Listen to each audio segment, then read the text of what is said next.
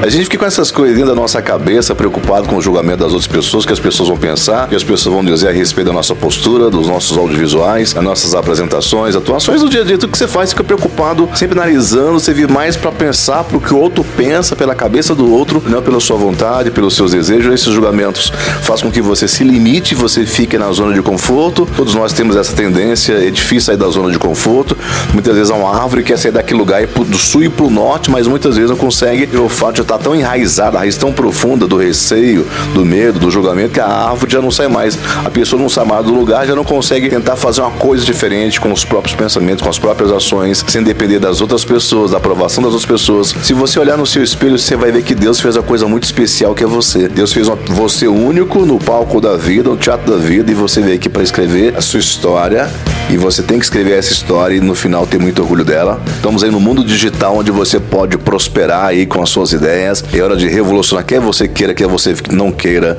Nós estamos nessa era, a gente vai ter que integrar elas. Então, quanto mais cedo você desenvolver essa habilidade de desprender dessas pessoas, desses julgamentos, é bem melhor para você, bem melhor para mim, bem melhor para todos nós. É sabotagem interna dentro da sua cabeça. Seu maior adversário, seu maior inimigo é você mesmo. Você muitas vezes quer fazer a coisa, mas acha que não vai dar certo porque você não nasceu para aquilo, porque alguém disse para você na infância que você não é capaz e você trava você mesmo porque a nossa mente mente pra gente e a gente manda essas informações para os nossos arquivos no subconsciente e ele acredita como verdade. Você começa a ficar estranho, bloqueando os seus comportamentos, as suas ações, perdendo o seu carisma, perdendo o seu poder pessoal pelo fato de mandar essas mensagens internas, conversa, esse diálogo interno, esse barulho interno que tem dentro da sua cabeça, dentro da nossa cabeça. E quando você fica mais descolado, você fica mais leve. Quando você fica mais leve, as pessoas vai participar mais do seu meio, das suas relações, dialogando com você, participando com você, porque quando você é leve, você deixa um ambiente leve, as pessoas ficam leve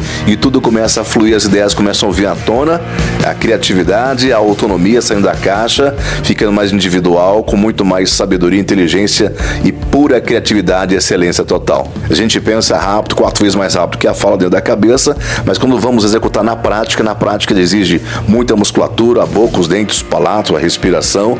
E como gente se desconhece, então por isso é importante você ter esse autoconhecimento. Quanto mais você se testar, fizer, praticar, você vai se conhecer melhor. Por exemplo, uma dica boa: faça 10 vídeos sem compromisso. Faça um vídeo, guarde aí no seu arquivo, no seu computador ou aqui no próprio smartphone.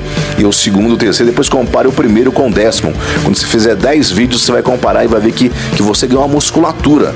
Invista cada vez mais em você mesmo. Desde já um Feliz Natal para você, repleto de sabedoria, coerência, bom senso, persistência, determinação. Seja em 2022 uma pessoa melhor que você foi em 2021, com certeza você vai ter muito mais orgulho da sua missão, da sua vida.